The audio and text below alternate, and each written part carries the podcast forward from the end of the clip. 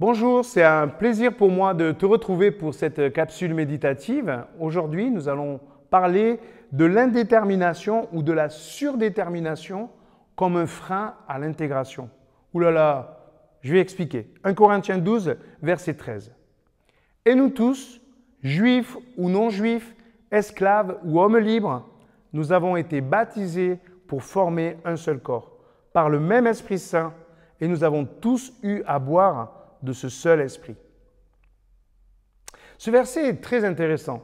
Il y a d'abord les Grecs, c'est une population qui a plein de dieux, mais ils ont du mal à choisir un dieu spécifique. Donc, ils vont de dieu en dieu. Ils sont donc indéterminés, relativistes. Il y a Pilate, quand il rencontrera Jésus, qui lui posera une question bien triste. Qu'est-ce que la vérité? Relativiser tout, être indéterminé, c'est vraiment quelque chose que nous connaissons bien dans notre culture actuelle. Et puis il y a les juifs qui ressemblent un peu aux croyants.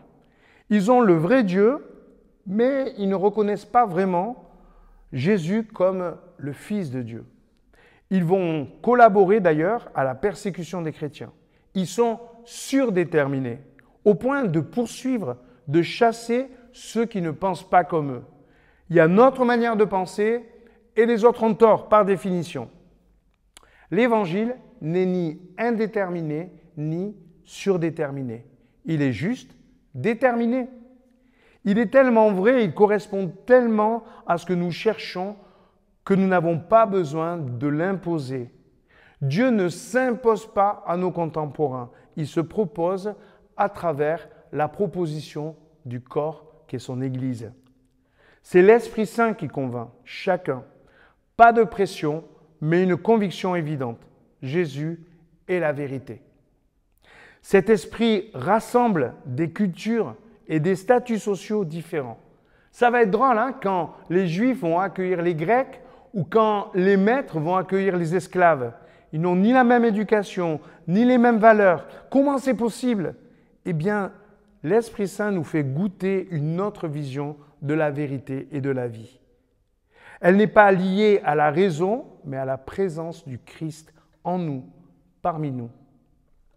Ça signifie quoi concrètement? Que dans la rencontre avec le Christ, nous acceptons que sa détermination devienne la nôtre. Elle nous abreuve, elle nous unit. Quelle est la détermination du Christ? On l'a vu tout au long de la semaine. Créer à partir de sa venue sur la terre une culture, celle de son royaume, une conviction profonde.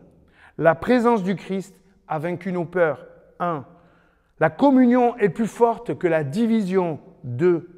La bienveillance est plus forte que la mort. 3. L'humilité triomphe de l'arrogance. 4. La détermination de l'Évangile gagne sur l'indétermination ou la surdétermination du monde. Ce sont ces convictions qui fondent l'Église au cœur de la réalité humaine. Oui, le Christ, qu'on le veuille ou pas, est au centre de l'histoire. On situe le temps toujours à partir de Jésus-Christ. Nous sommes en 2021 après Jésus-Christ.